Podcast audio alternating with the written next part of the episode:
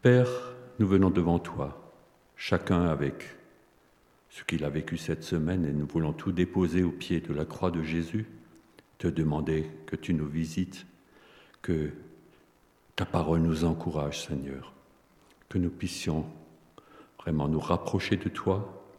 Bénis chacun d'entre nous, passe dans nos rangs, Seigneur. Tu vois, ta parole, c'est toi qui nous l'a donnée et tu veux que chacun soit béni. Amen. Ce matin, j'aimerais partager avec vous un passage de 1 Corinthiens 1, les versets 26 à 30, où Paul brosse le tableau de l'église de Bouxwiller, la représentation de l'église.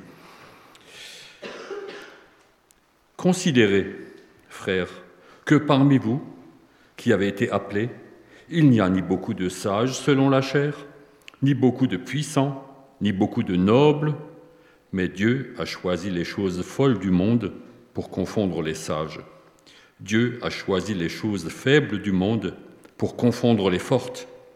Dieu a choisi les choses viles du monde et celles qu'on méprise, celles qui ne sont point, pour réduire à néant celles qui sont, afin que nulle chair ne se glorifie devant Dieu. Or, c'est par lui que vous êtes en Jésus-Christ, lequel, de par Dieu, a été fait pour nous sagesse, justice et sanctification et rédemption, afin, comme il est écrit, que celui qui se glorifie se glorifie dans le Seigneur. Je ne sais pas si vous vous êtes reconnu dans cette description. Pas beaucoup de sages, pas beaucoup de personnes importantes, mais c'est l'œuvre de Dieu de nous réunir. Le but de Paul était de démontrer que par nos moyens naturels, charnels, il ne nous est pas permis de nous glorifier devant Dieu. Nous n'avons aucun sujet de gloire devant Dieu. Devant les hommes, nous pouvons briller. Le chrétien n'a qu'un seul sujet de gloire, un seul sujet de se glorifier, Jésus-Christ, qui est notre sagesse, notre justice, notre sanctification et notre rédemption. Paul, enfin connaisseur de la Bible, fait ainsi écho à Jérémie dans l'Ancien Testament au chapitre 9, le verset 23, où il est dit, Ainsi parle l'Éternel, que le sage ne se glorifie pas de sa sagesse, que le fort ne se glorifie pas de sa force, que le riche ne se glorifie pas de sa richesse, mais que celui qui veut se glorifier se glorifie d'avoir de l'intelligence et de me connaître. De savoir que je suis l'Éternel qui exerce la bonté, le droit et la justice sur la terre, car c'est à cela que je prends plaisir, dit l'Éternel. Le Seigneur aime à ce que ses enfants sachent et se souviennent constamment que leur seul sujet de gloire, c'est Jésus-Christ. Se glorifier d'avoir de l'intelligence et de connaître Christ. Et il nous faut, me faut bien une vie entière pour cerner la personne de Dieu, qui est venu parmi nous sur terre pour se révéler en Jésus. Lorsque je quitterai ce monde, je serai surpris de constater ma compréhension infiniment réduite de la réalité de la personne de Dieu, de Jésus. Malgré tout ce que je peux vivre, ce sera vraiment minimal par rapport à ce que je vais rencontrer. Par Jésus, nous pouvons comprendre la pensée de Dieu, sa volonté d'être notre Père, notre Papa, qui cherche notre confiance, en relisant les évangiles, les actions, les paroles de Jésus, Jésus, Dieu fait homme, qui a dit, Celui qui m'a vu a vu le Père, nous découvrons tous les jours davantage la miséricorde, la bonté, le cœur du Père. Nous découvrons aussi sa toute-puissance et sa sainteté. Tenez, Comment Pierre et les autres disciples ont-ils réalisé leur état de créature déchue? Nous allons juste lire un petit passage dans Luc 5.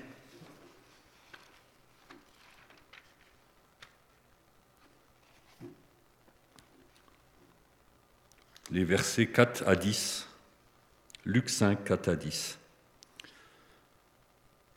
C'est Jésus qui enseigne à partir d'une barque. Lorsqu'il eut cessé de parler, il dit à Simon, Avance en pleine eau et jetez vos filets pour pêcher. Simon lui répondit, Maître, nous avons travaillé toute la nuit sans rien prendre, mais sur ta parole, je jetterai le filet. L'ayant jeté, ils prirent une grande quantité de poissons et leur filet se rompait. Ils firent signe à leurs compagnons qui étaient dans l'autre barque de venir les aider. Ils vinrent et ils remplirent les deux barques au point qu'elles enfonçaient. Quand ils virent cela, Simon-Pierre tomba aux genoux de Jésus et dit, Seigneur, retire-toi de moi parce que je suis un homme pécheur. Car l'épouvante l'avait saisi lui et tous ceux qui étaient avec lui, à cause de la pêche qu'ils avaient faite. Il en, était, il de même de Jacques, de Jean, fils de Zébédée, les associés de Simon. Alors Jésus dit, Simon, ne crains point. N'est-ce pas? Découvrir la sainteté de Dieu par une anecdote comme ça Certains découvrent ou pensent qu'il faut découvrir par des tremblements de terre, par des catastrophes. Ici, c'est une grosse bénédiction. Pour un pêcheur comme euh, Pierre, ce n'était pas le moment de jeter le filet. Il avait déjà jeté sans rien prendre. Et en voyant cette réalité toute simple de son métier, il est tombé à genoux. Il a vu et il a reconnu son état de pêcheur. Pas de pêcheur, de pêcheur.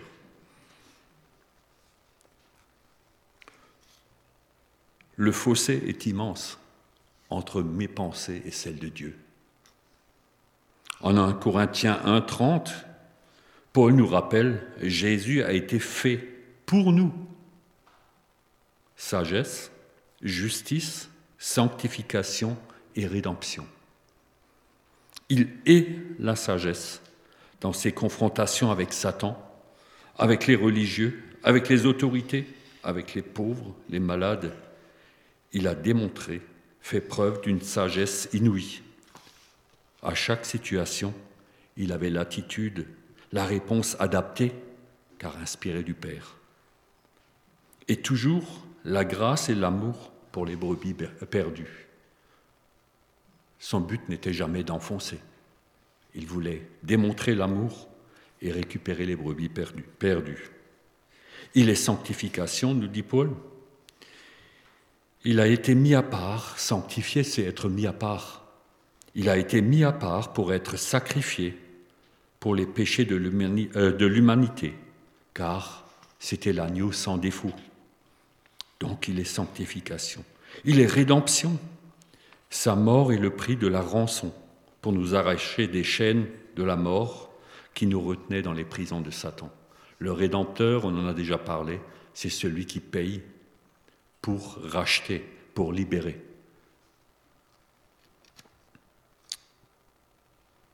Attardons-nous un peu sur l'affirmation Il est notre justice. Jésus lui-même, dans Matthieu 6, 33, a incité Cherchez d'abord le royaume de Dieu et sa justice. C'est un verset bien connu, un chant bien connu. Mais Jésus a demandé à ce qu'on cherche la justice de Dieu. Finalement, c'est chercher Jésus lui-même. Dans notre quotidien, cherchons Jésus. Commencer la journée dans sa proximité, le savoir présent dans toutes les circonstances. Lui, il est là quand ça va et quand ça ne va pas. Souvent, nous avons nos petits moments à part pour lui, et puis nous faisons comme s'il n'était plus là. Il est là, et aussi quand ça ne va pas. Tous les jours jusqu'à la fin du monde, sa promesse. Œuvrons avec lui dans nos tâches, nos choix, comme pour le servir. Il y a une grande promesse, toutes choses vous seront données en plus. Cherchez d'abord et tout le reste vous sera donné.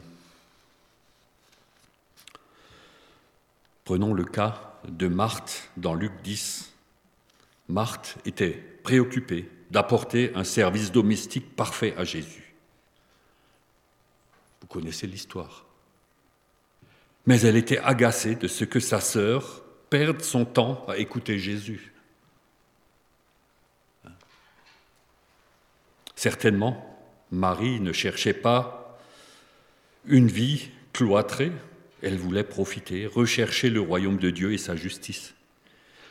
Ce n'est ici pas un hymne à la fainéantise, car se tenir dans la présence de Dieu, au milieu des tourbillons de la vie, est souvent un combat rude. Il faut beaucoup d'énergie pour rester près de Dieu, pour trouver le moment au quotidien où on met vraiment du temps à part dans la présence de Dieu. Je ne parle même pas du culte, mais du seul à seul. Salomon, dans Proverbe 14, 34, nous apprend La justice élève un peuple, le péché mène à la ruine. Ça, c'est l'un des proverbes de Salomon. Il est connu. La justice. Une assemblée, une famille, une nation qui cherche la justice, Jésus, sort du lot parmi l'humanité. Dans l'Ancien Testament, quand Israël se confiait et suivait les prescriptions de l'Éternel, les nations alentour étaient sidérées. Qu'est-ce que ce peuple? Ils avaient des règles surtout, mais quand ils les appliquaient, ce n'était pas une loi, il faut, il faut, mais si tu les appliques, tu as une vie bénie, que ce soit des règles sanitaires, leur niveau de vie, éthique, tant qu'ils écoutaient le projet de Dieu, tant qu'ils cherchaient sa présence, sa justice, ils sortaient du lot. Dès qu'Israël imitait leurs voisins, Israël allait à la ruine. L'histoire des juges, tout de suite après Josué, et après les rois, et ainsi de suite. Salomon, Salomon en a lui-même fait les frais, avec ses femmes étrangères et leurs idoles. Il a dérivé. C'était la ruine. Et la ruine, juste quelques mois après sa, mort, c'était la séparation, le schisme, la perte de dix États ou de, dix, tribus du royaume du Nord. nous pourrions être tentés par notre propre justice.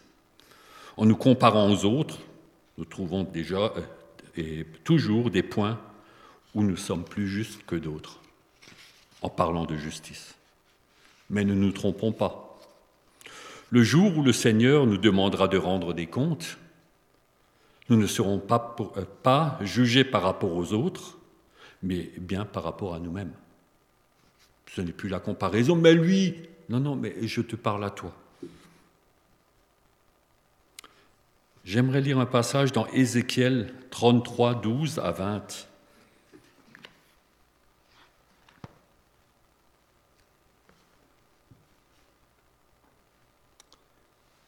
Et toi, fils de l'homme, dis aux enfants de ton peuple, la justice du juste ne le sauvera pas au jour de sa transgression. Et le méchant ne tombera pas par sa méchanceté le jour où il s'en détournera. De même que le juste ne pourra pas vivre par sa justice au jour de sa transgression. Tandis que lorsque je dis au juste qu'il vivra, s'il se confie dans sa justice et commet l'iniquité, toute sa justice sera oubliée. Il mourra à cause de l'iniquité qu'il a commise.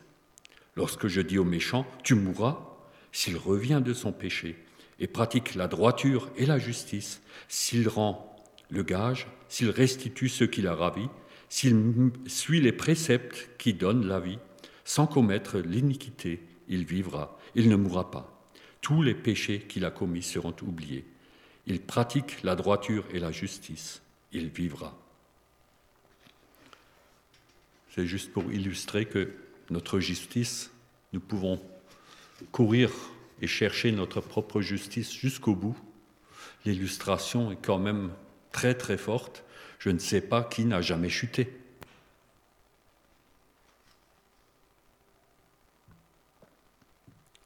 Si nous comptons sur notre justice, qui subsistera?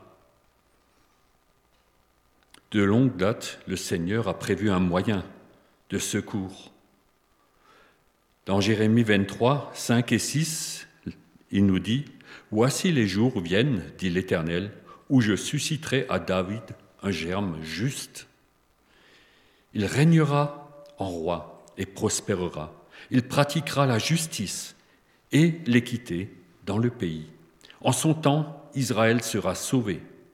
Israël aura la sécurité dans sa demeure. Et voici, on, l'appellera, le nom dont on l'appellera, pardon, l'Éternel notre justice. Celui qui doit venir, le germe, Jésus, c'est l'Éternel notre justice. La propre justice peut éblouir les hommes, mais pas Dieu. Dans Ésaïe 64 au verset 5, un verset qui est très connu nous apprend Notre justice est comme un manteau souillé. Si vous le découvrez, c'est la Bible qui l'affirme. Notre justice est comme un manteau souillé. Le monde est rempli d'injustices flagrantes. Et notre nature nous a dotés de cette capacité fantastique de détecter la paille ou la poussière de sciure dans l'œil de l'autre sans soupçonner la poutre gigantesque chez nous. On en a entendu parler dimanche pour ceux qui étaient présents, par Karine. Donc, nous, avons de grandes aptitudes à déceler chez les autres. Non, nous ne sommes pas des experts de la justice. Et parfois, s'il nous faut appliquer la justice, nous ne pouvons le faire qu'avec crainte et tremblement. Sans esprit de vengeance, sachant que nous aussi, nous ne, vivons, nous ne vivons que de la grâce. Parfois, il faut trancher, parfois, il faut faire justice dans des situations, mais jamais avec un esprit de vengeance. Et toujours en tremblant, parce que nous ne sommes qu'humains. Lorsque David a péché par égoïsme à la fin de sa vie, sans, pour savoir combien de personnes il avait en son pouvoir, c'est souvent, aujourd'hui on parle beaucoup de prendre le pouvoir, alors que trois sanctions lui ont été proposées, parce que Gad, un prophète, est venu lui dire, écoute, le Seigneur n'est pas content. Et il te propose trois sanctions à toi de choisir. Vous pouvez relire cela, mais il a préféré se confier en la justice de Dieu plutôt qu'en la justice des hommes. La guerre, la famine pour sept ans ou la peste de trois jours. Il avait appris à connaître la miséricorde et la compassion, le cœur de Dieu. Dans 2 Samuel 24, les versets 4 à 10, vous pourrez le relire. Et avant que la peste n'atteigne Jérusalem, Dieu a stoppé, et bien avant les trois jours, a stoppé l'ange destructeur et lui a dit, ça suffit. Dieu est miséricordieux. Dieu, quand il fait justice, il est miséricordieux.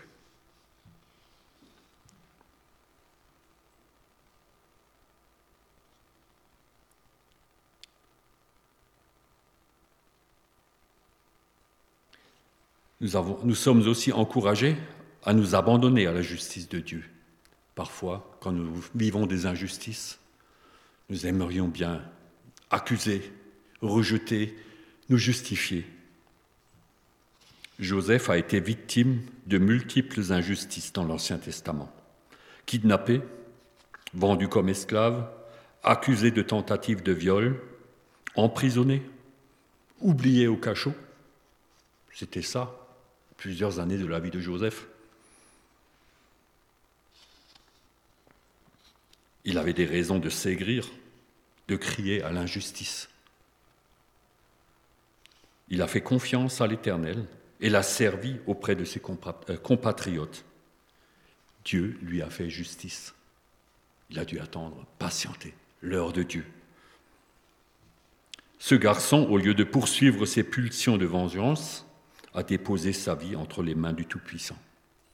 Il était jeune à l'époque, Joseph. Il aurait crié avec Ésaïe 61, le verset 10, Je me réjouirai en l'Éternel, mon âme sera ravie d'allégresse en mon Dieu, car il m'a revêtu des vêtements du salut, il m'a couvert du manteau de la justice. Tout à l'heure, dans Ésaïe 64, nous avons lu que notre justice, c'était comme un manteau souillé, un vêtement souillé. Et ici, Dieu revêt ceux qui lui font confiance du manteau de la justice.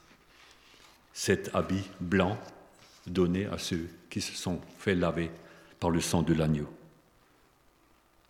Dans les tout derniers versets de l'Ancien Testament, dans Malachie 3.20 ou dans d'autres versions 4.2, selon les traductions, Dieu nous affirme, Pour vous qui craignez mon nom, se lèvera le soleil de justice, et la guérison sera sous ses ailes. Notre frère Patrick, souvent dans ses prières, nous parle du soleil de justice. Et c'est ce terme qui revient dans Malachie, euh, Malachie 3 ou 4 selon les traductions. Pour vous ne craignez, et qui craignez mon nom, se lèvera le soleil de justice et la guérison sous ses ailes. Jésus fait justice, fait justice pour nous. C'était ça l'idée que Paul nous a transmis. Toute notre justice n'est que en Jésus. Amen. Prions encore.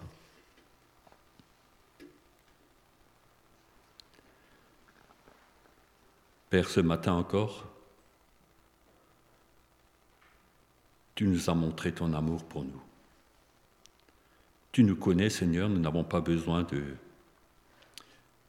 nous embellir. Tu connais nos cœurs et tu connais notre incapacité à être juste. Et tu as envoyé Jésus, le soleil de justice, Seigneur. Et il s'est levé, et il se lèvera encore à la fin des temps, Seigneur. Et il veille sur nous. Merci de ce que tu veux être avec nous tous les jours, que tu veux aussi que nous apprenions à mieux te connaître, Seigneur, chacun individuellement et ensemble, pour que notre confiance en toi grandisse, Seigneur, que notre foi ne soit pas juste intellectuelle, mais que nos cœurs soient bouleversés par ta présence en nous et que nos regards, Seigneur, soient justes par rapport à ta personne, à ta personne. Tu es l'Éternel de Tout-Puissant. Tu veilles sur chacun de tes enfants. Tu fais miséricorde à tous ceux qui se tournent vers toi. Et nous voulons te louer parce que tu veux aussi nous accompagner en cette semaine et nous rappeler que tu es présent. Amen.